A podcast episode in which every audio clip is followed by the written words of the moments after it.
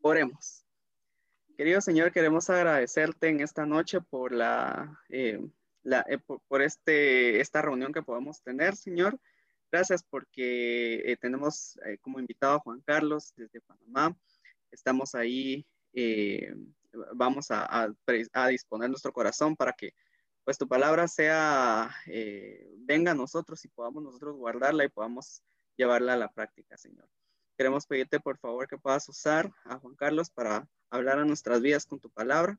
Y Señor, queremos también recordar en esta noche eh, a las personas que han estado afectadas por, por esta tormenta, Señor. Por favor, a los hijos tuyos, a los siervos tuyos que también han estado eh, haciendo la obra en medio de todo esto, Señor. Queremos pedir, por favor, que puedas eh, ayudarles en todo sentido, Señor. Queremos eh, pedirte por favor que pues bendigas este tiempo en el nombre de Jesús. Amén. Ok. Bueno, chicos, este, realmente para mí, eh, como dije la semana anterior, alcancé a saludarles. Para mí es un privilegio muy grande y te agradezco mucho, Josué, por la invitación este, porque es increíble eh, la oportunidad que he tenido de estudiar el texto, el pasaje, cómo me ha, me ha ayudado a mi mente, a mi corazón.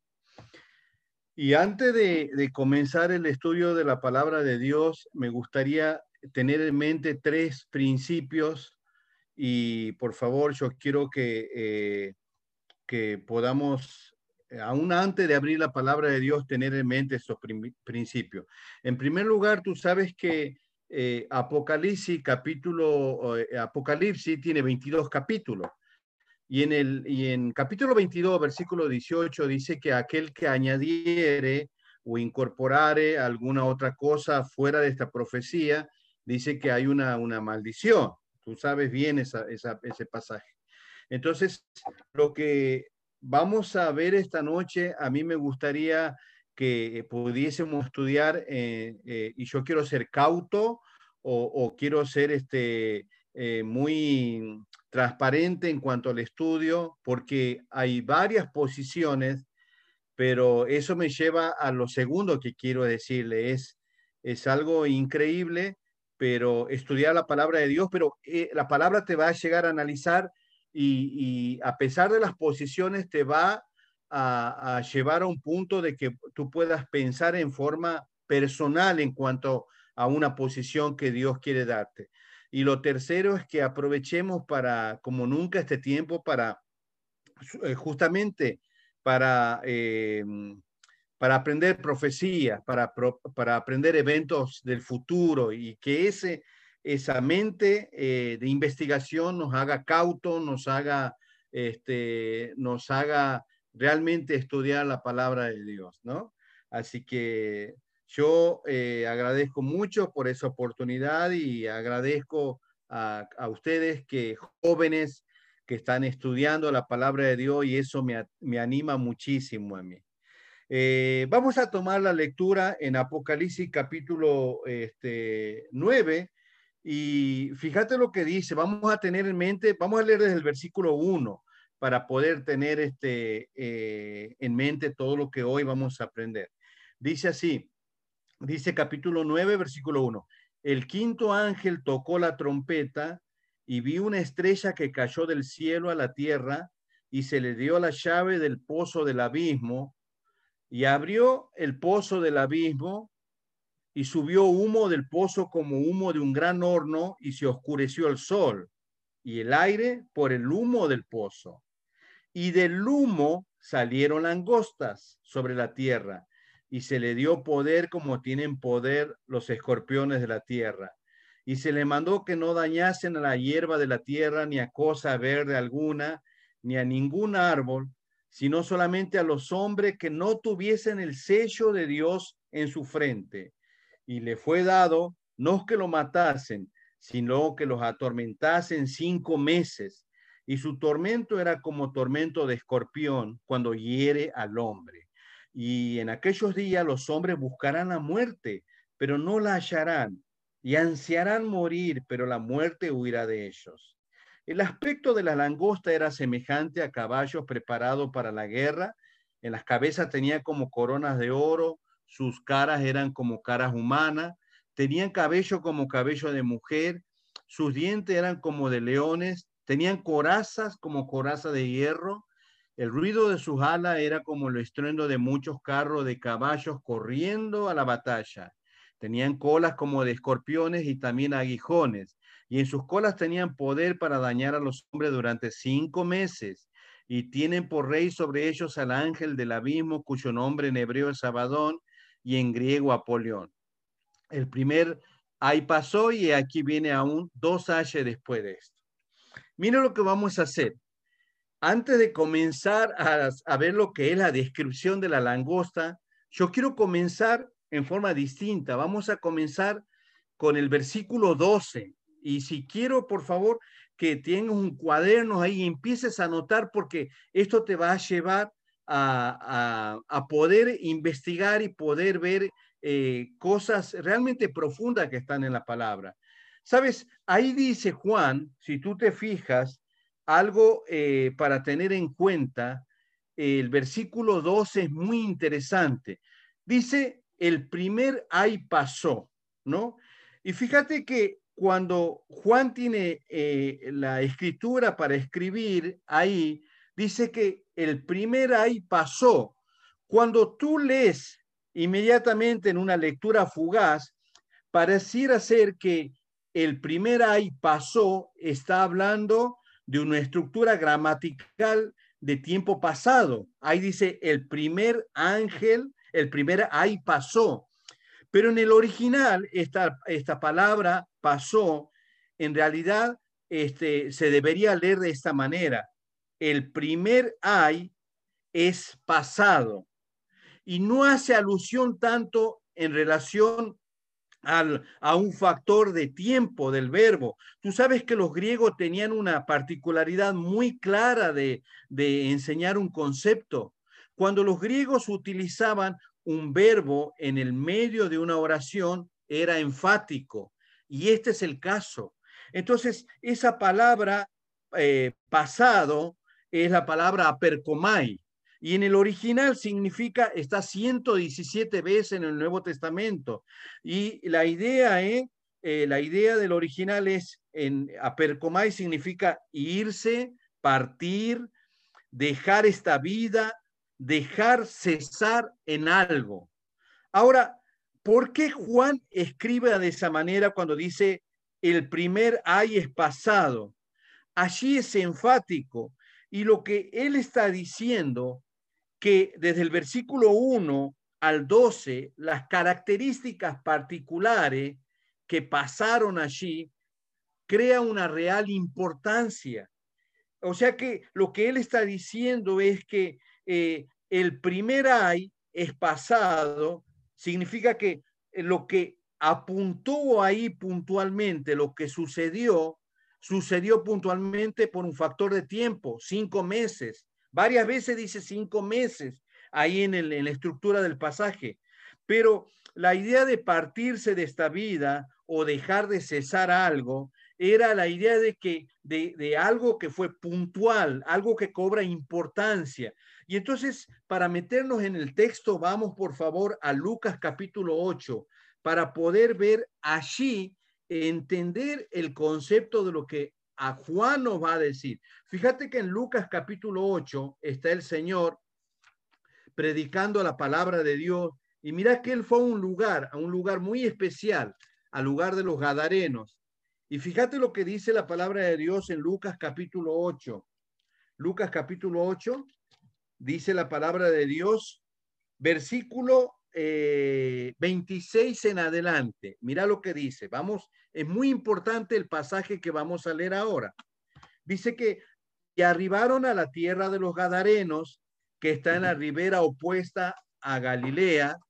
Al llegar él a tierra, vino a su encuentro un hombre de la ciudad endemoniado desde hace mucho tiempo, y no vestía ropa ni moraba en casa, sino en los sepulcros este al ver a Jesús, lanzó un gran grito y postrándose a sus pies clamó a gran voz, ¿qué tienes conmigo, Jesús, Hijo del Dios Altísimo? Te ruego que no me atormentes, porque mandaba al espíritu inmundo que saliese del hombre, pues hace mucho tiempo que se había apoderado de él y le ataban con cadenas y grillo, pero rompiendo las cadenas era impedido por el demonio a los desiertos. Y le preguntó Jesús diciendo, ¿cómo te llamas? Y él le dijo, Legión, porque muchos demonios habían entrado en él. Y le rogasen que no lo mandase ir al abismo. Muy interesante este versículo y le rogaban los endemoniados que no lo mandase ir al abismo. Había allí un hato de muchos cerdos que pasían en el monte y le rogaban que lo dejasen entrar en ellos y les dio permiso. Y los demonios, muy interesante esa palabra, salidos del hombre, entraron en los cerdos y el hato se precipitó por un despeñadero al lago y se ahogó. Y los que apacentaban los cerdos cuando vieron lo que había acontecido, huyeron Yendo, dieron aviso en la ciudad y por los campos.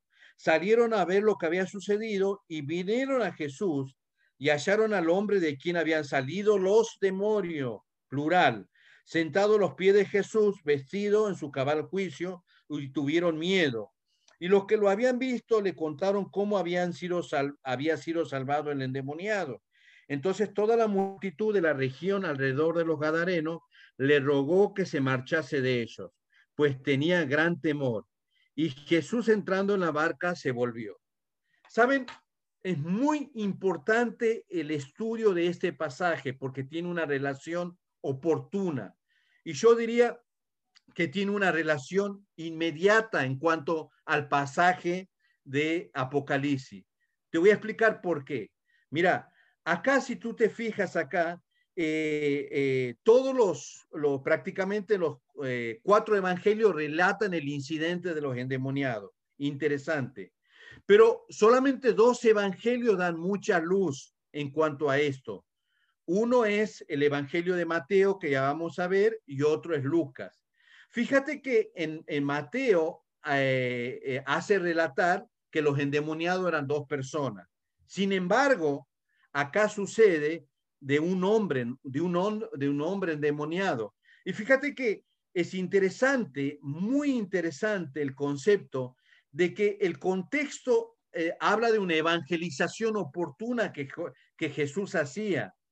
Y en la evangelización oportuna que Jesús hacía, porque Jesús tenía la rutina de evangelizar, y sabes, ahí sucede o viene al encuentro el demonio. Es interesante el demonio viene hacia el Señor Jesús.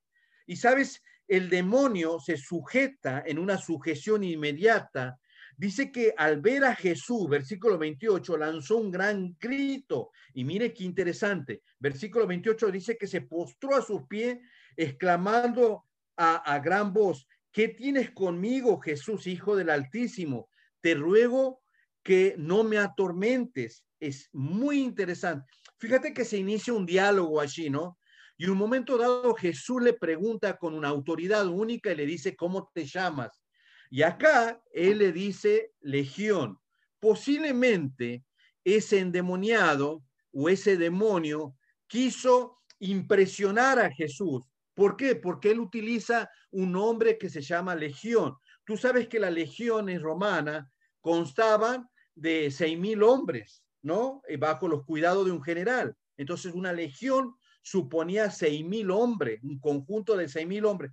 Entonces, acá Jesucristo empieza a hacer un diálogo y entonces la palabra de Dios con claridad dice que Jesús predicó el evangelio de Jesucristo su, eh, en cuanto a su persona y la palabra de Dios inmediatamente este, este eh, endemoniado le pide una sola cosa al Señor.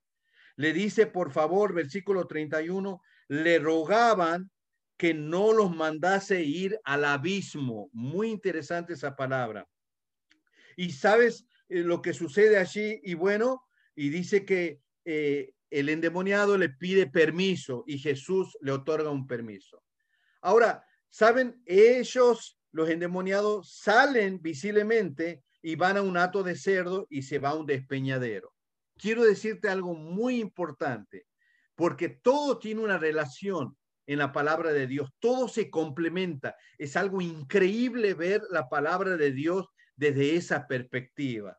Sabes, acá interesante que esto sucedió en Gad. ¿Tú sabes qué sucedió en Gad? Gad, de los Gadarenos, era uno de las tribus de Israel y fue aquel que abiertamente cuando Jacob dio la bendición, Gad y Rubén negaron la herencia y ellos no fueron a posesionarse en cuanto a la tierra prometida y ellos se quedaron en la ribera toda su vida.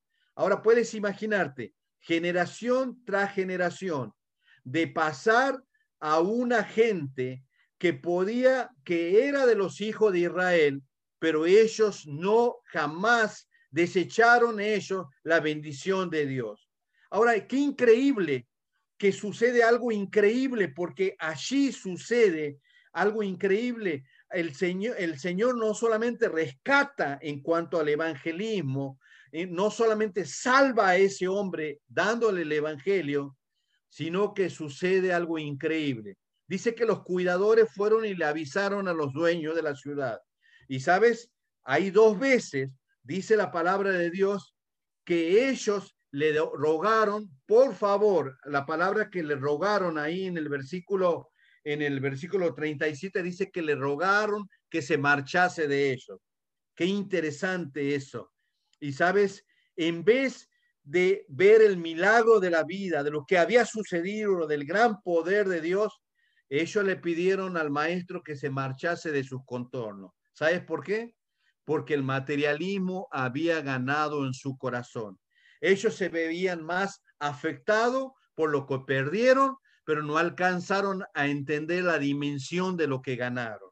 Acá hay un hombre que vivía, que vivía desnudo, que vivía en los sepulcros, que producía daños a muchas personas y jamás ellos cabalmente vieron la obra de Dios. Y sabes, eso me lleva a pensar tres cosas. Yo quiero irme de, de, de, Lucas capítulo 8 pensando en tres cosas. Te voy a decir algo.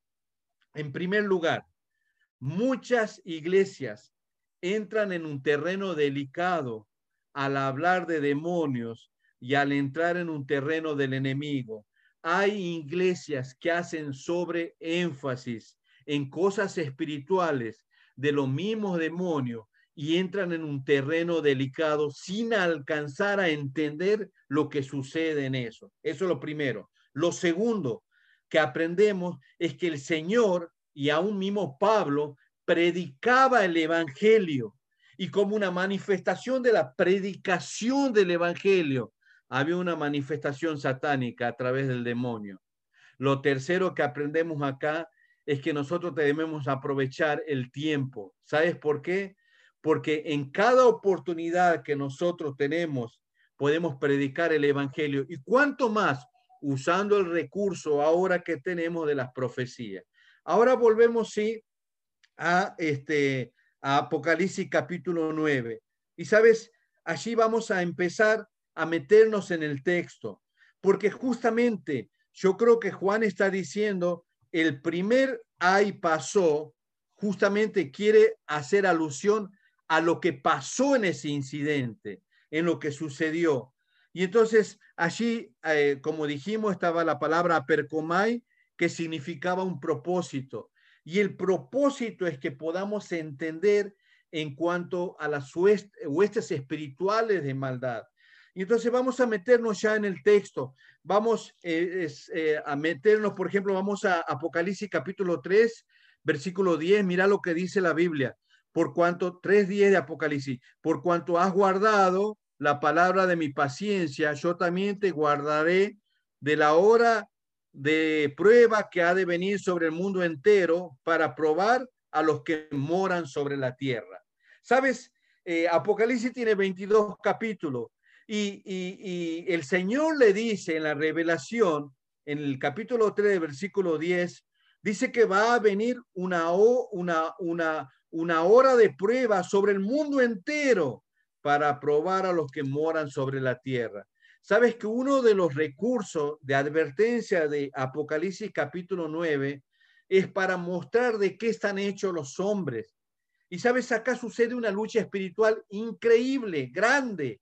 Y acá habla sobre hombres que son este, sellados y hombres que no son sellados. ¿Se acuerdan que en Apocalipsis capítulo 7 el Señor manda a los 144 mil, 12 mil de cada tribu de Israel para proclamar la palabra de Dios?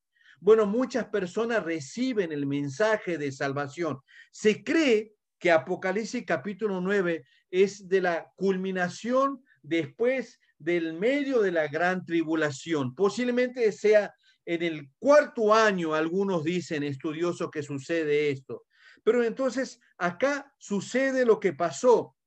Acá dice la palabra de Dios que el quinto ángel tocó la trompeta y vi una estrella que cayó del cielo a la tierra. Y sabes, solamente voy a hacerlo como un panorama, como un panorama este, a grandes rasgos.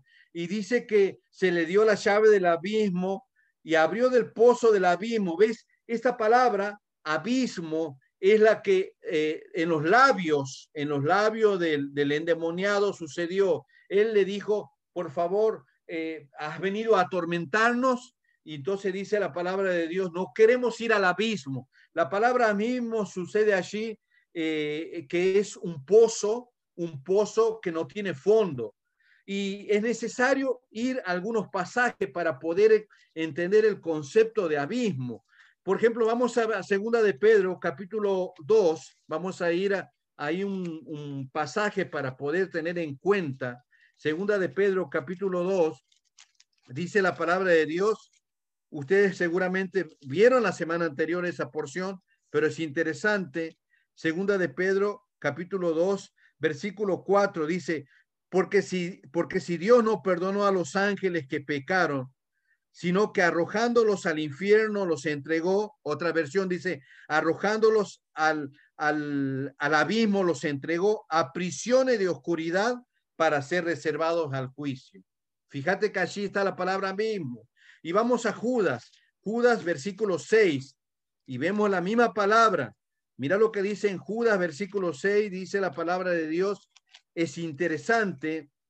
En Judas 6 dice la Biblia, la palabra de Dios, y a los ángeles, acá dice Judas 6, eh, dice, y a los ángeles que no guardaron su dignidad, sino que abandonaron su propia morada, los ha guardado bajo oscuridad, en prisiones eternas, para el juicio del gran día. Ese es el lugar físico y visible de lo que la Biblia llama de abismo.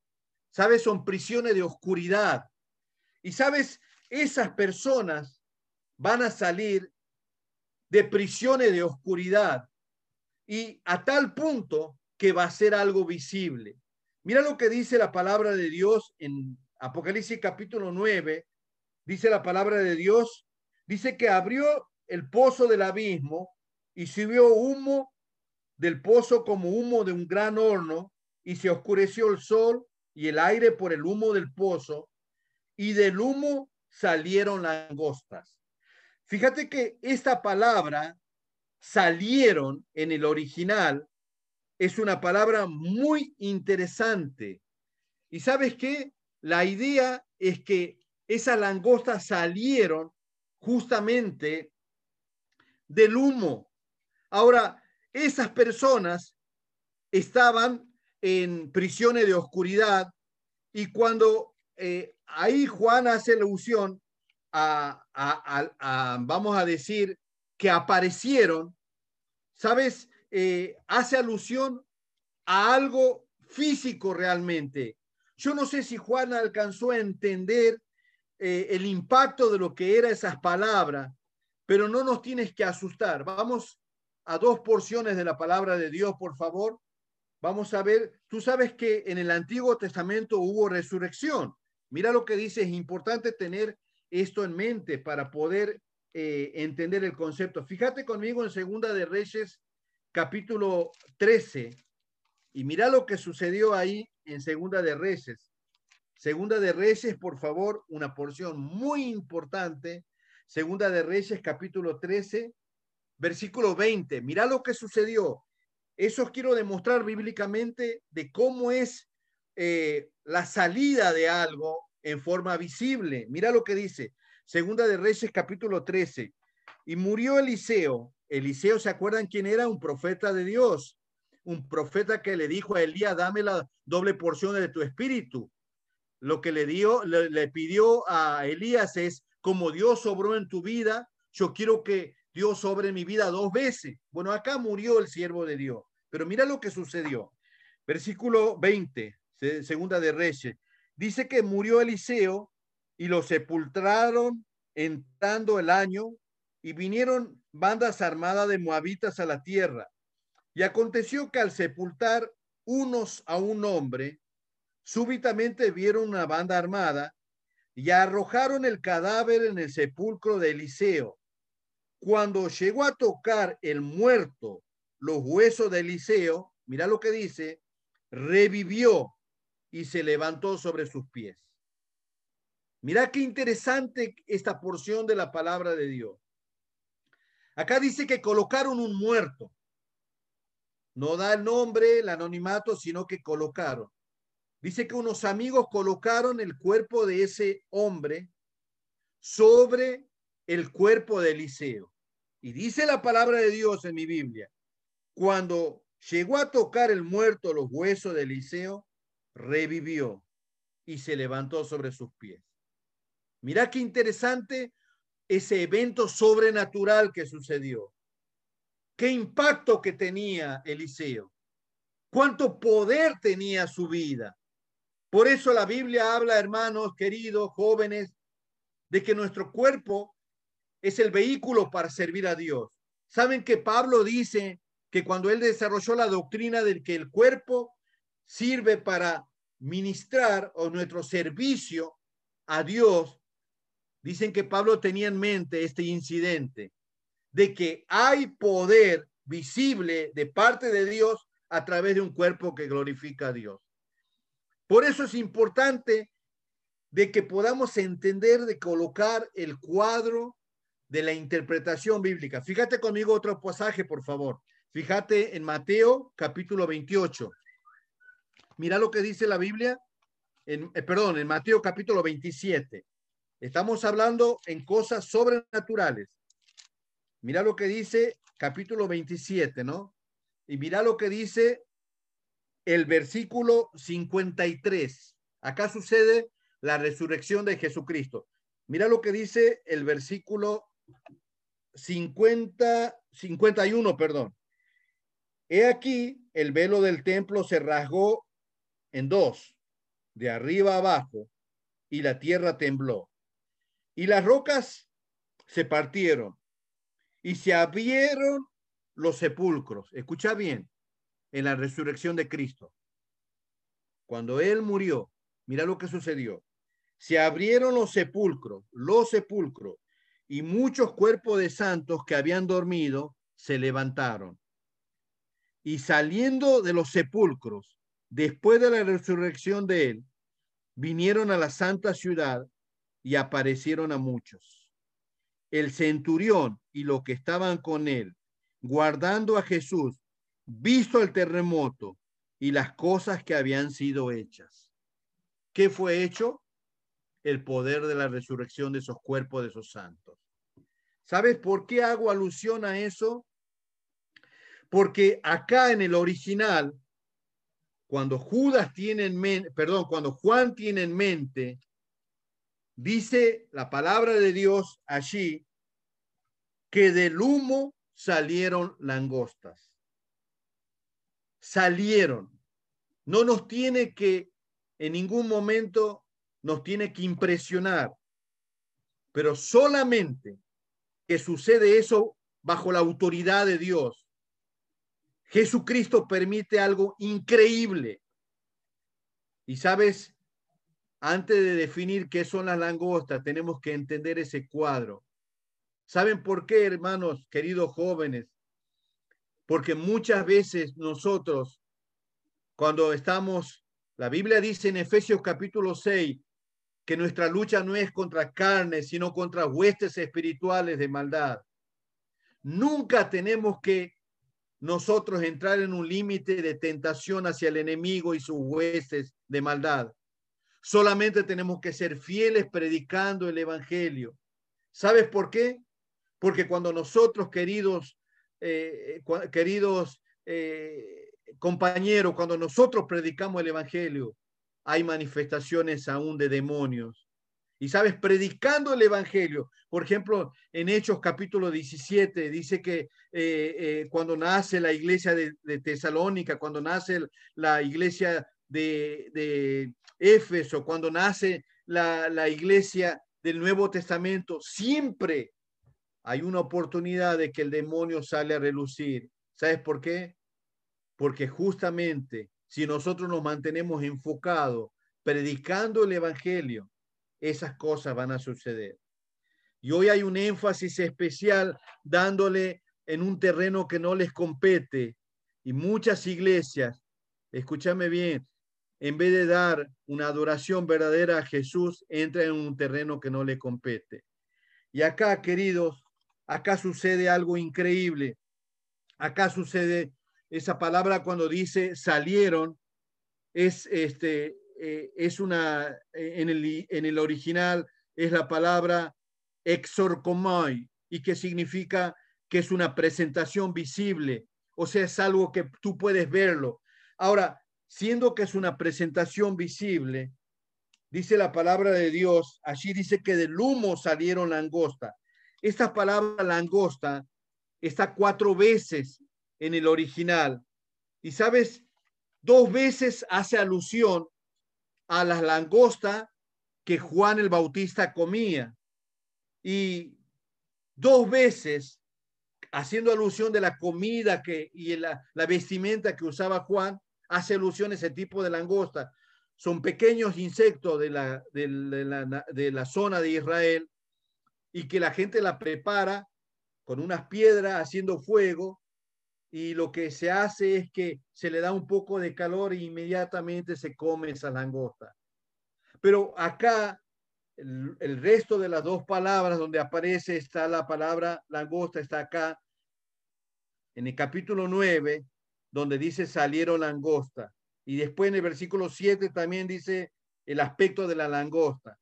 Esa palabra eh, es interesante porque va a definirnos algo y vamos ya a, colocar este concepto. Esa langosta son unas plagas de demonios que son soltados sobre la faz de la tierra con un tiempo condicionado solamente de cinco meses. El propósito está causado bajo la autoridad de Dios y ellos van a producir un daño. Pero es interesante porque el cuadro bíblico de que muchas veces habla de la langosta. Tú sabes que la langosta es un, es un animal que come eh, hierbas verdes. y por ejemplo, cuenta la, la, historia secular que dice que en Argelia en el año 1870 más o menos hubo una plaga de langosta y dice que prácticamente cubrió todo el cielo de Argelia. Y sabes, el daño fue tan tremendo que eh, literalmente murieron todos los árboles y la vegetación de Argelia. Y como fruto de esa sequedad, de esa hambruna, sabes, este, 200 mil argelianos murieron. ¿Por qué? Porque al no haber eh, árboles, al no haber una vegetación, 200 mil personas murieron. Pero sabes que es interesante porque acá hay una condición este, de las langostas. Dice que se les mandó que no dañasen la hierba de la tierra, ni a cosa verde alguna, ni ningún árbol. Eso demuestra bíblicamente que la langosta, escucha bien, son realmente huestes de maldad. Es una plaga de demonio que saltan sobre la faz de la tierra. Ellos tenían solamente un tiempo de cinco meses. Y después va a utilizar Juan un concepto. Dice que en aquellos días los hombres buscarán la muerte, pero no la hallarán. Ansiarán morir, pero la muerte huirá de ellos. Sabes que es interesante que esos demonios van a producir algo tan dañino que la gente va a querer morirse.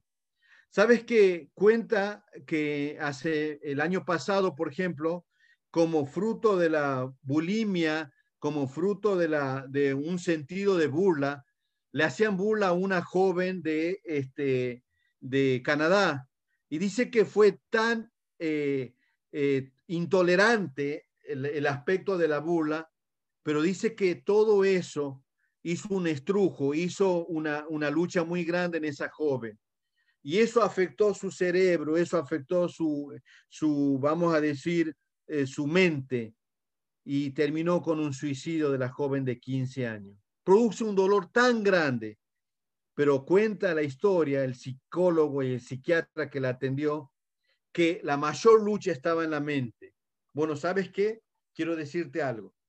Sabes, por muchos años trabajé en el Ministerio de las Cárceles en Argentina predicando la palabra de Dios eh, a carcelarios en Argentina y en Panamá. Y quiero decirte algo, que la gente que sale de la cárcel eh, es una mente muy brillante, prácticamente son personas que intimidan. Sabes, eh, una de las grandes lecciones que aprendí sobre mi vida y que le enseñé a los jóvenes es cómo tomar cuidado. Tú sabías que estos carcelarios, estos hombres que estaban en la cárcel, llegan a intimidar hasta con las miradas. La gente que está en la cárcel sabe cuando tú le visitas si tú le tienes temor o no. ¿Por qué? Porque ellos desarrollaron una capacidad de conocer el comportamiento humano.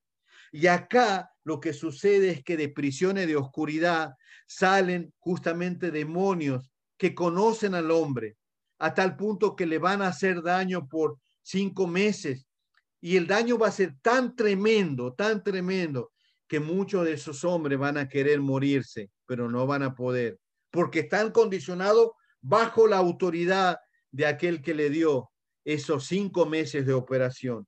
Y sabes, entonces en el versículo 7 dice que el aspecto de la langosta era semejante a caballo preparados para la guerra. En las cabezas tenían como corona de oro, sus caras eran como caras humanas, tenían cabellos como cabello de mujer, su diente eran como de leones, tenían corazas como coraza de hierro, el ruido de sus alas era como el estruendo de muchos carros de caballo corriendo a la batalla. Si tú te fijas, en el versículo 8 dice que esas langostas van a correr a la batalla. En el versículo 7, en el medio, dice que ellos vienen preparados para la guerra. Entonces, obviamente, condicionado por aquel que es soberano, durante cinco meses le van a dar un tiempo para que ellos puedan hacer lo que ellos hicieron toda eh, su vida sobre la faz de la tierra. Producir es una guerra espiritual y quieren dañar al hombre. Y acá solamente va a estar acondicionado por cinco meses. Y sabes, el dolor va a ser tan grande. Y sabes, acá habla este, porque Juan utiliza un conectivo, un conectivo de comparación. Cuando él utiliza acá la palabra semejante, en el original es interesante porque en el original este, no solamente hace a, una, a una, un tormento que es visible, a un tormento que produce una aflicción, sino que aquí eh, Juan va a utilizar eh, un conectivo de comparación y va diciendo que el aspecto era semejante a caballo, posiblemente para mostrar el poder que tenían los caballos. Dice que las cabezas son como coronas de oro. No significa literal que tenían coronas de oro, sino va utilizando un conectivo de lenguaje. sus caras eran como caras humanas, su cabello eran como de mujer. Y sabes que todo este ejército de plaga de demonios están impulsados por un rey. Un rey que es el rey del abismo. El nombre de ellos es Senabadón y en griego Apolión. Algo significa de los dos una conjunción que es el destructor.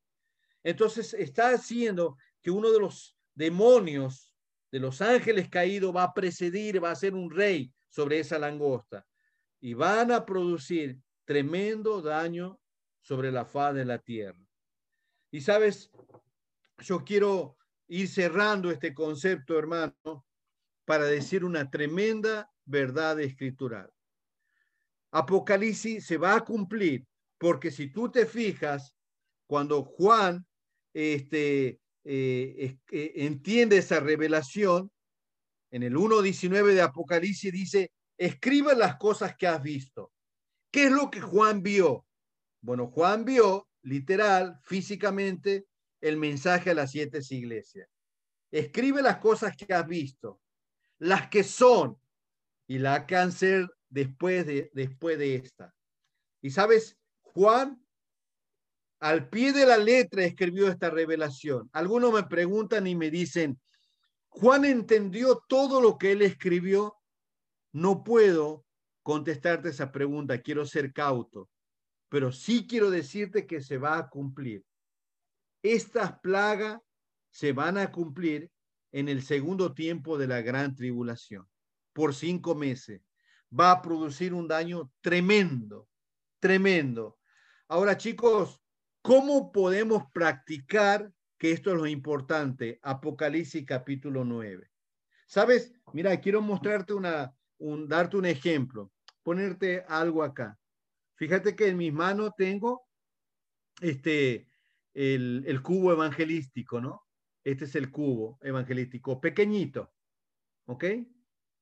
Mañana a la mañana, por favor, quiero que oren, porque mañana a la mañana eh, voy a predicar a un niño, Juan Pan, él tiene cáncer.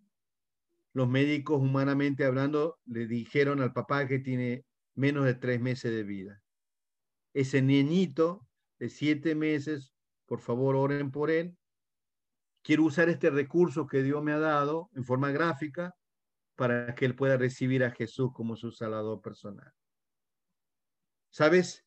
Lo que te quiero demostrar es que nosotros podemos leer Apocalipsis y podemos preparar una hoja y podemos explicarles a nuestros familiares, a nuestros amigos, las cosas que van a suceder y explicarle y decirle, tú sabías que en el futuro va a haber una plaga de demonios que durante cinco meses van a causar una destrucción tremenda sobre la faz de la tierra.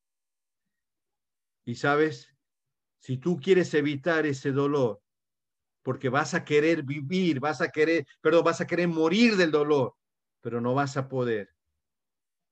Hermanos, Apocalipsis nos quiebra el corazón y nos hace y nos muestra tres palabras que yo quiero finalizar con esto. Apocalipsis nos habla sobre la preparación. Segunda de Pedro dice que están preparados para presentar defensa con mansedumbre a todo aquel que demande de la razón que hay en vosotros. Pablo le dijo a Timoteo que tú tienes que prepararte como obrero que no tiene de qué avergonzarse, que usa la palabra de verdad. Apocalipsis nos motiva, queridos amigos, a prepararnos en cuanto a eventos del futuro. Josué, estás haciendo algo increíble en tu ministerio, porque estás haciendo que los jóvenes estudien profecía, estás haciendo que los jóvenes se preparen de eventos que van a suceder. Eso, la preparación es algo importante. Nos lleva al segundo principio de ser protagonistas. Hermanos, siempre que nosotros nos coloquemos en la brecha de la fe y prediquemos el Evangelio, Dios nos va a usar. Y lo tercero es predicar el Evangelio. Predicar el Evangelio. ¿Sabes que Tú sabes de memoria Romano capítulo 1, versículo 16. Pablo dijo estas palabras, porque no me avergüenzo del Evangelio, porque es poder de Dios para salvación a todo aquel que cree, al judío primeramente y también al griego. Y sabes, todo hemos predicado en cuanto a eso, sobre la importancia de predicar el Evangelio. Pero ¿sabes cuál era la motivación que Pablo tenía para predicar el Evangelio? Lo acabo de decir, Romano 1.16. Pero ¿sabes cuál era eh, lo que Pablo pensaba? Pablo decía esta palabra en el versículo 14 a griego y a no griegos, a sabio y a no sabio soy deudor. Versículo 15. Así que en cuanto a mí, pronto estoy a anunciaros el Evangelio también a vosotros que estáis en Roma. La palabra pronto fue una, una delicadeza a mi alma, un deleite aprender en el original esta palabra pronto. Esa palabra pronto en el original es la palabra protumos. Si tú es una palabra compuesta, eh, la palabra pro en el original significa ante y delante. Y la palabra tumos significa la palabra juicio. ¿Sabes cuál era la motivación que Pablo tenía para predicar el Evangelio? Él decía, delante de mí, en mi mente, antes de ver una persona, siempre está delante de mí el juicio de Dios, el juicio de Dios. Y sabes, los hay eran reales en el corazón de Pablo. Quiero finalizar con una anécdota. Tú puedes verlo hoy en internet. Sabes, este, ella se llamaba Marina Broshkanova, era rusa. Y ella estaba casada con su esposo, amaba a su esposo, un oficial de la, de la Guardia de Infantería de Rusia. Ella estaba casada, amaba a su esposo. Pero ¿sabes qué? Su esposo fue al frente de batalla. Y tan solo ella llegó a estar unida con este hombre solo seis meses. Cuando el hombre estaba en el frente, el hombre murió en batalla. Y le mandaron un telegrama a esta rusa diciendo que el amor de su vida había muerto. Y sabes, todas las esposas de los oficiales entraron en un pánico y se deprimieron. Pero no pasó eso con esta rusa. ¿Sabes lo que hizo esta rusa? Escucha bien, querido. Vendió sus tierras donde ella trabajaba como agricultora.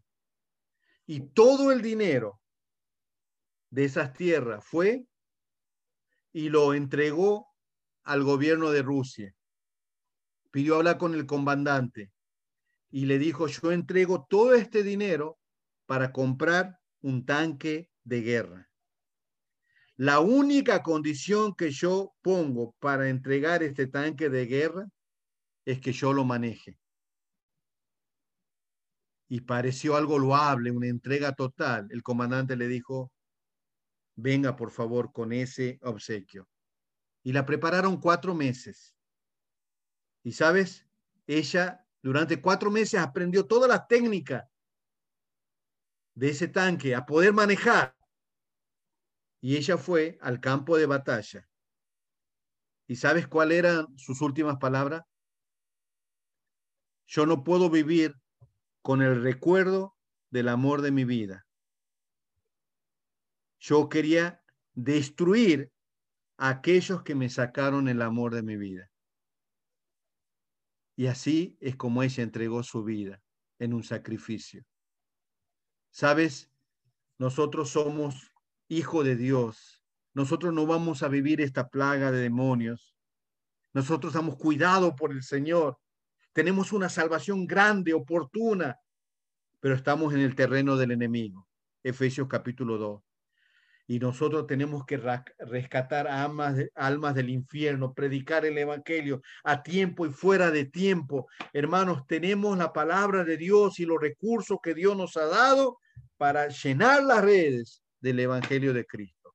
Yo necesito tus oraciones porque déjame decirte que creo que el diablo quiere destruir mi familia, pero gracias a Dios que cuento con tus oraciones. Las langostas nos hacen preparación, nos hacen preparar, nos hacen ser protagonistas, nos hacen predicar el Evangelio. Vamos a orar. Padre, gracias por tu palabra preciosa. Señor, gracias por estos jóvenes tan hermosos jóvenes que quieren estudiar la palabra de Dios y que están estudiando la Biblia, la palabra de Dios. Qué hermoso ejemplo del ministerio de Josué. Gracias por su vida. Señor, gracias por su entrega, por su disposición. Ayúdanos a practicar, Señor, lo que hoy hemos escuchado. En el nombre del Señor Jesús. Amén.